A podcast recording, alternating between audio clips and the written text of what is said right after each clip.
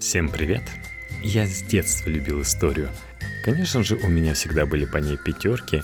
Всегда был готов ответить на вопросы, писал контрольные на 5, и учительница по истории меня любила. Поэтому мимо этой темы я проходить не стал. Стена наша.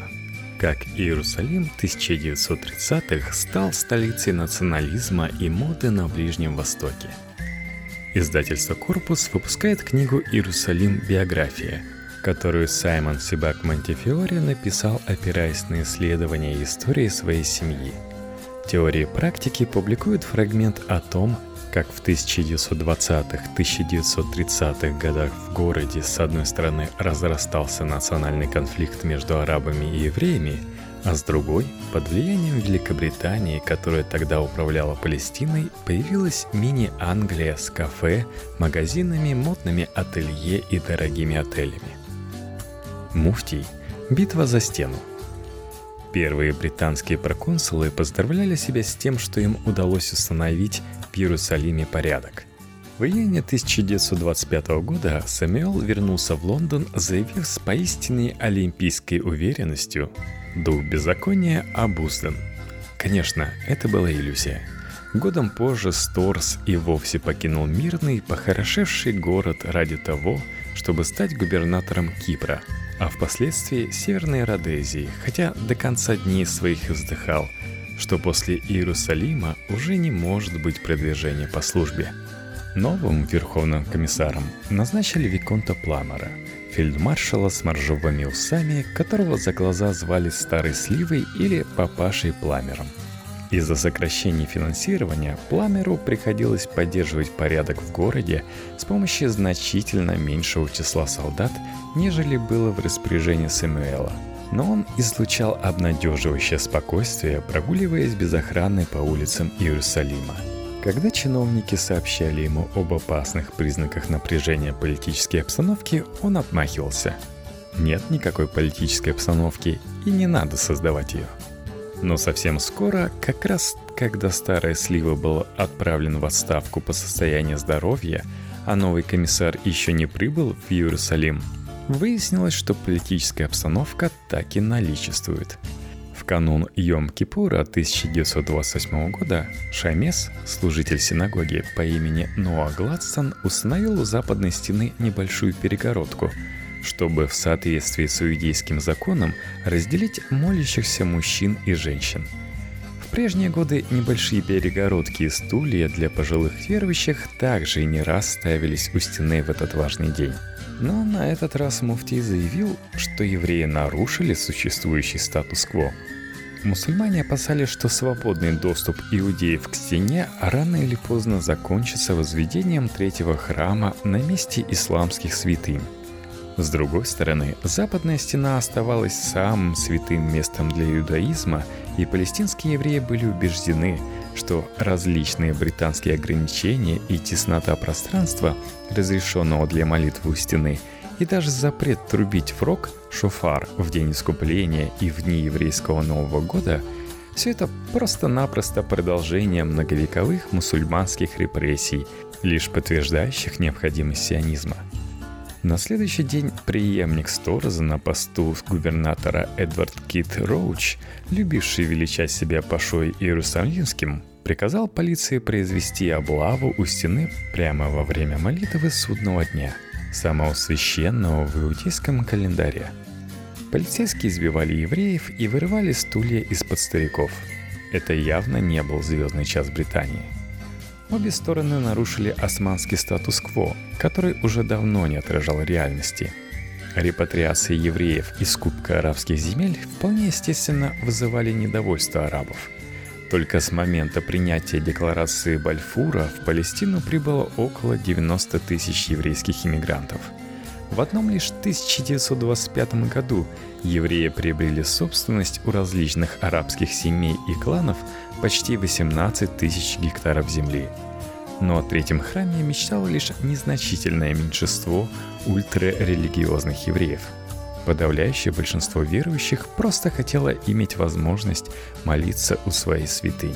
Летом 1920 года Муфти распорядился расширить переулок под западной стеной, что превратило подножие святыни в оживленную арабскую улицу, наводненную ослами и пешеходами. А еврейская молитва стала совсем не слышна на фоне призывов Муэдзина и суфийских гимнов. В любом из соседних переулков любой еврей мог подвергнуться нападению. По всей Палестине прокатились демонстрации протеста, на которых тысячи евреев скандировали лозунг «Стена наша». Чеслера не было в городе – когда 15 августа к стене в полном молчании под охраной британских полицейских прошли маршем 300 сионистов и членов Бейтара во главе с историком Иосифом Клаузнером, дядей знаменитого израильского писателя Амоса Оза. У стены демонстранты с пением развернули сионистский флаг. На следующий день после пятничной молитвы 2000 спустившихся от Аль-Аксы арабов атаковали евреев – пытаясь отогнать их от стены и избивая всякого, кто пробовал оказать сопротивление. 17 августа еврейский мальчик случайно забросил футбольный мяч в арабский сад. Он хотел достать мяч, но был убит. Во время его похорон еврейская молодежь попыталась атаковать мусульманский квартал. После пятничной молитвы 23 августа тысячи мусульман, подстрекаемые муфтием, снова вырвались из Аляксы и напали на евреев – Соперники муфтия, семейства Нашашиби, начали урезонивать толпу. Некоторые мужественные и авторитетные горожане-арабы даже пытались прекратить путь разъяренным погромщикам. Но тщетно. Арабы ворвались в еврейский квартал, соседний квартал Монтифиори и на окрестные улочки. В результате было убито более 30 евреев. Только в одном из иерусалимских домов арабы расправились с целой семьей из пяти человек – в Хевроне жертвами бойни стали 59 евреев. Арабам пытались дать отпор члены Хаканы, сионистской вооруженной милиции, основанной еще в 1920 году. Во всей Палестине в этот момент было всего 292 британских полицейских. Поэтому для наведения порядка пришлось срочно перебрасывать войска из Каира. В итоге в кровопролитии 131 еврей пал от рук арабов – в то время как большинство из 116 погибших арабов были застрелены британскими солдатами. Беспорядки, которые у арабов получили название «Восстание Аль-Бурак», привели британцев в замешательство. Я не знаю никого, кто мог бы быть хорошим верховным комиссаром Палестины, разве что сам Господь, признался Ченслер сыну. Политика Бальфура явно больше не действовала – Опубликованный в октябре 1930 года меморандум министра по делам колонии лорда Пасфилда, так называемая «Белая книга Пасфилда», предлагал ограничение иммиграции евреев в Палестину и отказ от идеи еврейского национального очага. Сионисты негодовали. Восстание Аль-Бурак подогрело экстремизм обеих сторон. Растущее насилие и Белая книга Пасфилда дискредитировали Вейсмана с его англофильством – Сионисты не желали больше зависеть от Британии. Многим из них жесткий национализм Жаботинского казался теперь гораздо более действенным. Мир погружался во тьму, ставки росли. На фоне усиления фашизма любой компромисс рассматривался как проявление слабости. А насилие теперь казалось не только допустимым, но и весьма привлекательным политическим инструментом – 30 января 1933 года Гитлер стал канцлером Германии. Всего через два месяца, 31 марта, Муфтий тайно посетил Генриха Вольфа, германского консула в Иерусалиме, чтобы заявить «Мусульмане Палестины приветствуют новый режим, надеются на расширение фашистского антидемократического руководства» и добавил «Мусульмане надеются на бойкот евреев в Германии». Приход к власти Гитлера встревожил многих европейских, прежде всего германских евреев. Затихшая была иммиграция вновь оживилась, навсегда изменив демографический баланс Палестины.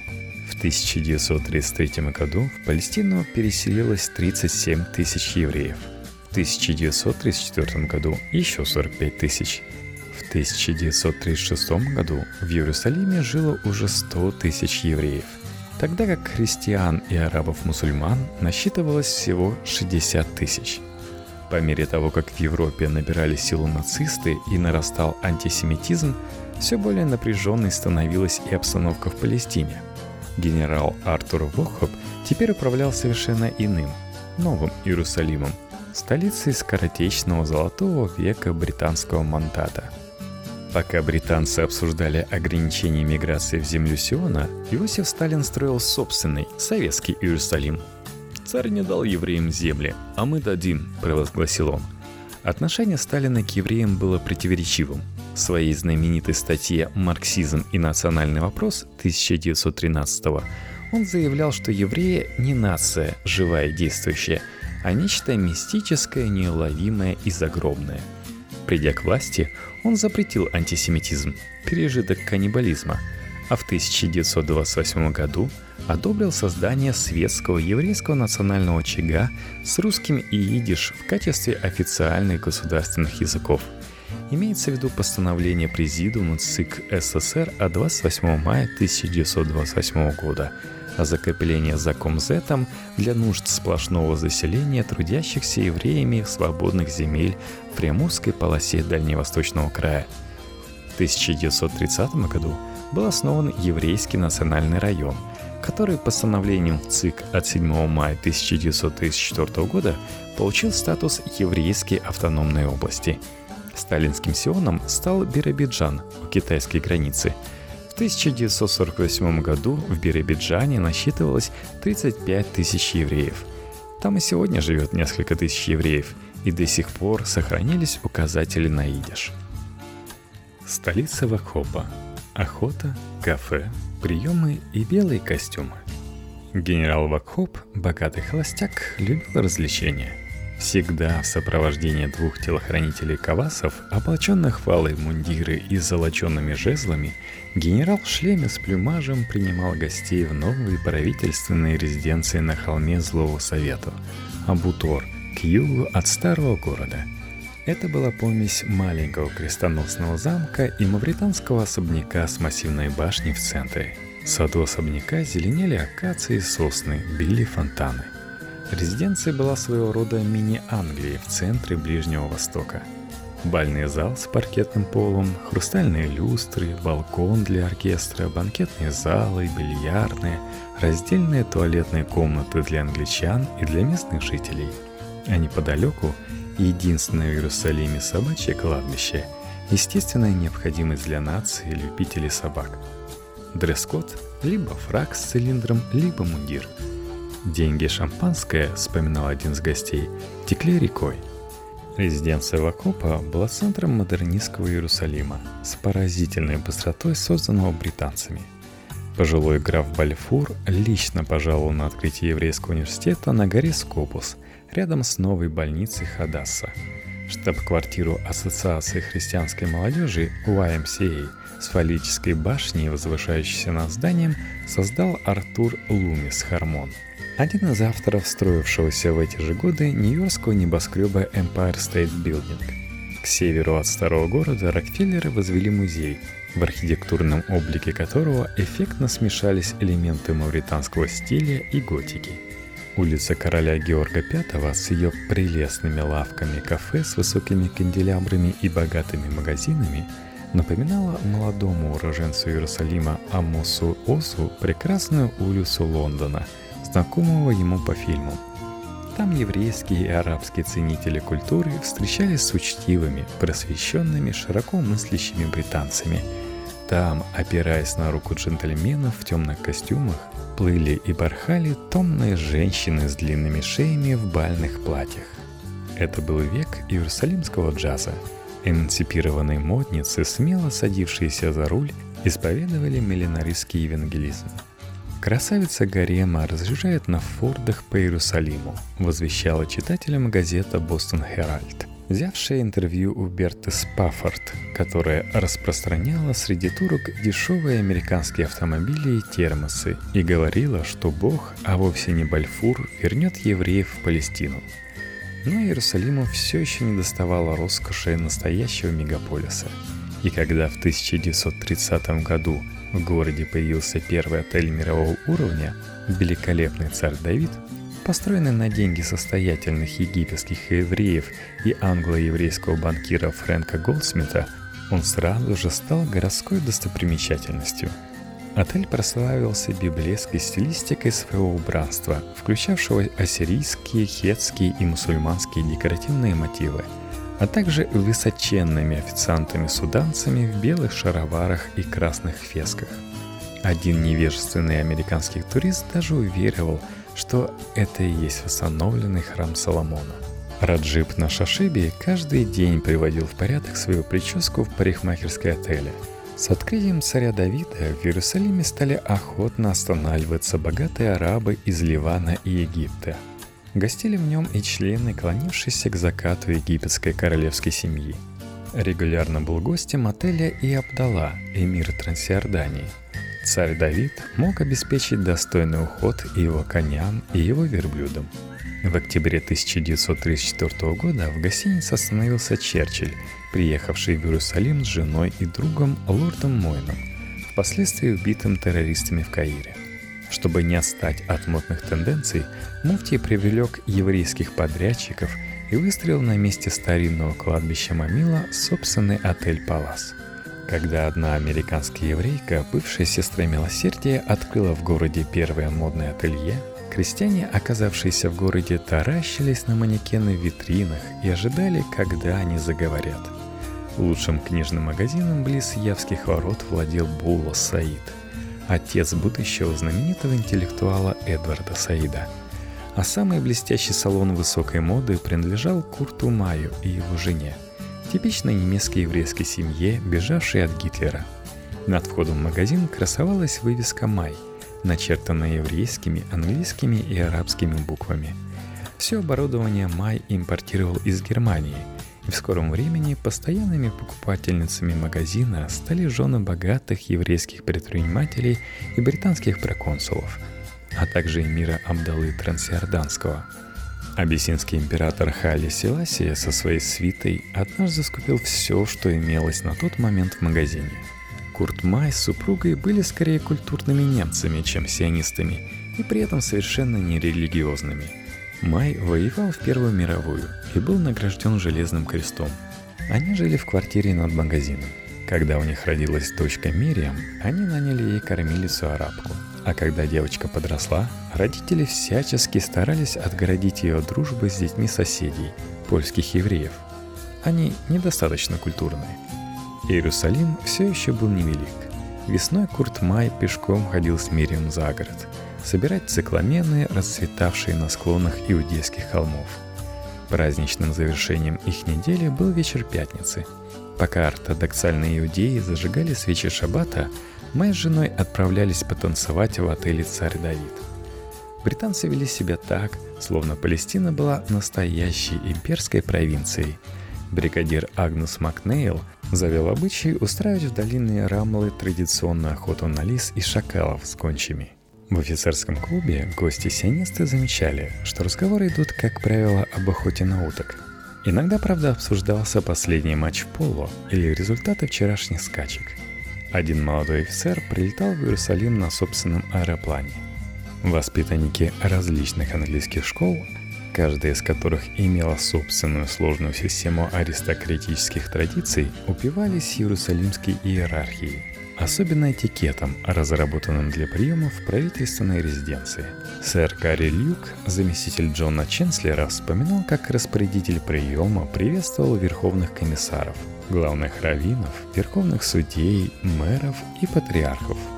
Ваше превосходительство, ваша честь, ваше блаженство, ваше пресвященство, ваше святейшество, ваше преподобие, ваша милость, леди и джентльмены – этот благоденствующий Новый Иерусалим, чье население в 1931 году составляло 132 661 человек, наглядно демонстрировал, что британское правление и еврейская иммиграция не только способствуют созданию процветающей экономики, они также активизируют арабскую иммиграцию.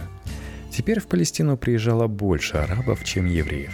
Численность арабского населения Палестины возрастала на 10% в год – в два раза быстрее, чем это же происходило в Сирии или Ливане.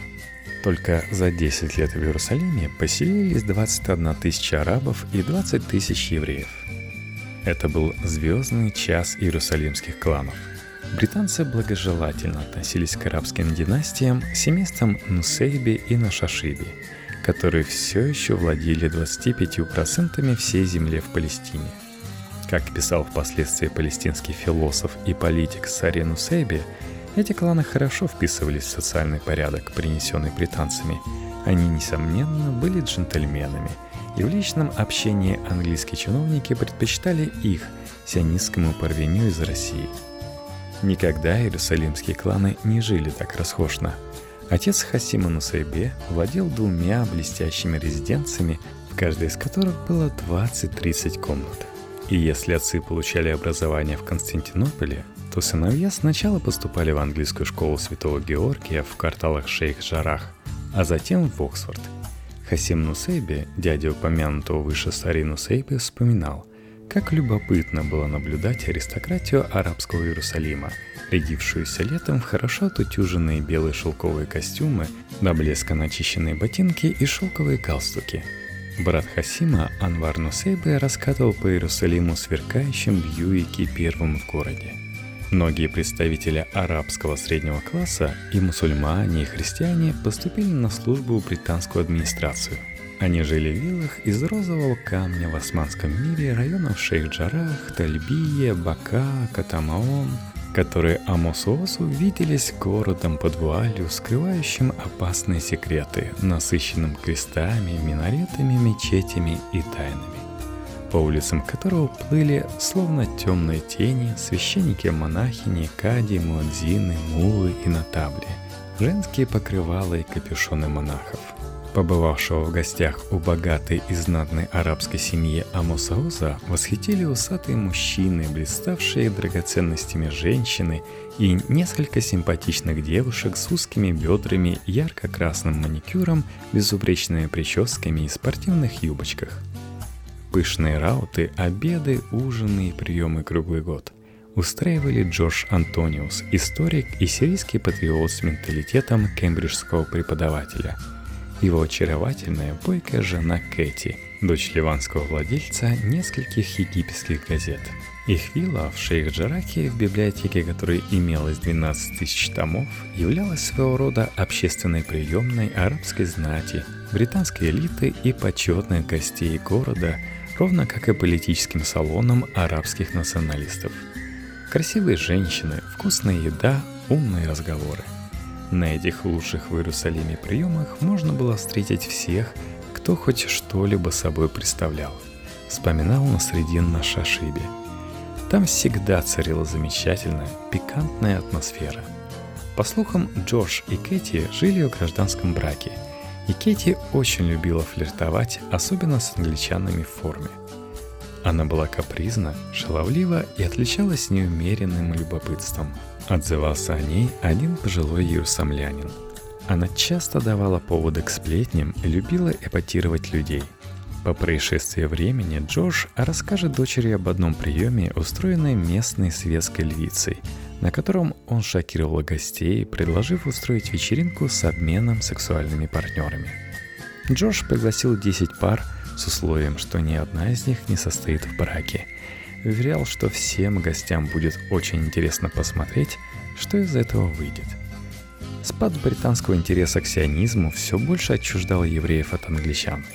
Возможно, верховный комиссар Джон Ченслер выражал мнение большинства британцев, когда говорил, что евреи – народ неблагодарный. Все еврейские кварталы окрест старого города словно олицетворяли собой разные страны – Квартал Рихавия, обиталище немецких профессоров и британских чиновников, был самым приятным, культурным, доброжелательным европейским. Бухарский квартал напоминал Среднюю Азию. Хасидский Миашиарим, облезлый и убогий, вызывал в памяти Польшу XVII века. Улица Зихрон-Маше всегда была окутана облаком запаха от кушаний, что готовили бедняки из ашкеназской общины. Челнт, борщ, это блюдо так и называлось по-русски. Жареный лук, чеснок, квашеная капуста. Вспоминал Амос Ос. Тальпиот был иерусалимской копией утопающего в садах немецкого пригорода, а Самос вырос в квартале Керем Авраам, который возник вокруг старого дома британского консула Джеймса Фина и был таким русским по духу, словно принадлежал Чехову. Вейцман называл Иерусалим современным Вавилоном. Все эти непохожие миры продолжали смешиваться, несмотря на эпизодические вспышки насилия и дурные предчувствия, пропитавшие воздух города. И все же этот космополитический Иерусалим, как писал Хасим Нусейбе, был одним из самых приятных для жизни городов мира. Кафе, открытые всю ночь, были заполнены новым городским классом интеллектуалов – бульвардье или фланерами – крепко стоявшими на земле благодаря фамильным апельсиновым рощам, газетным гонорарам и жалованию государственных служащих. Посетителей развлекали исполнительницы скромного танца живота или его более фривольной версии Сузи, певицы кабаре и исполнители народных баллад, джаз-банды и популярные египетские певцы – в первые годы мандата интеллектуал-учитель Халиль Сакакини держал свой двор в кафе «Вагабонд» в старом городе, сразу за Явскими воротами и недалеко от отеля «Империал». Здесь, едва видный в густых клубах дыма из кальяна под звон рюмок, наполненных огненным ливанским араком, этот князь праздности обсуждал политику и провозглашал свой гедонистический манифест вагабондов. Девиз нашей партии – праздность двухчасовой рабочий день, а затем можно предаться еде, напиткам и веселью. Правда, свободного времени у Сакакини стало значительно меньше, когда он был назначен палестинским инспектором образования. Философию праздности исповедовал и лютниц Вазив Джавгария, тем более, что ему досталась замечательная синекура. Его брат открыл кафе Джавгарии на Явской дороге, близ русского подворья, с кабаре и музыкальным ансамблем – один завсегдатай, располагавшегося по соседству почтового кафе, вспоминал космополитическую клиентуру заведения. Там можно было встретить и белобородого царского офицера, и молодого клерка, и художника-иммигранта, элегантную даму, без устали оплакивавшую свою утраченную собственность на Украине, и множество молодых приезжих, мужчин и женщин.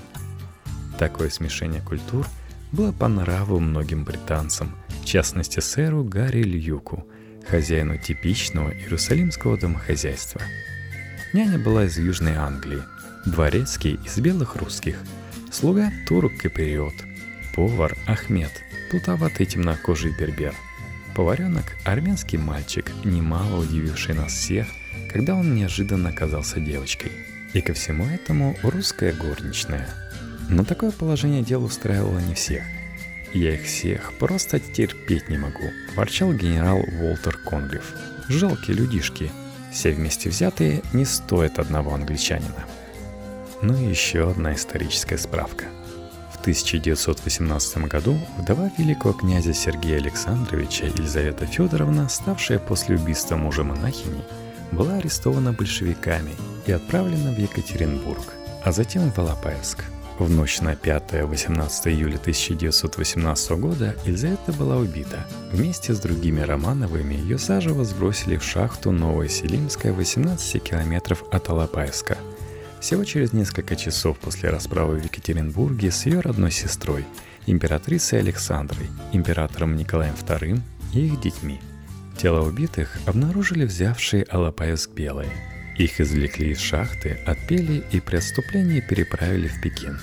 Оттуда два гроба Елизаветы и Иннокени Варвары были перевезены в Шанхай, затем в пароходом в Порт-Саид и, наконец, доставлены в Иерусалим, где в январе 1921 года их встретил Гарри Льюк, вынужденный изменить маршрут в траурной процессии по городу в избежание протестов со стороны еврейских иммигрантов – среди которых было множество пробольшевистски настроенных социалистов.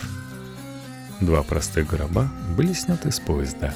Маленькая печальная кавалькада незаметно проследовала к Масленичной горе. Писал Луис, маркиз Милфорд Хейвен, который со своей женой Викторией помогал переносить гробы. Русские крестьянки, бедные паломницы, рыдавшие и стенавшие, чуть не дрались, чтобы заполучить щепку от гроба. Супруги Милфорд Хейвен – были бабушкой и дедушкой принца Филиппа, графа Эдинбургского. Православная церковь канонизировала новомученицу Елизавету. Ее мощи покоятся в белокаменном саркофаге со стеклянным верхом церкви Святой Марии Магдалины, построенной Великой княгиней и ее супругом –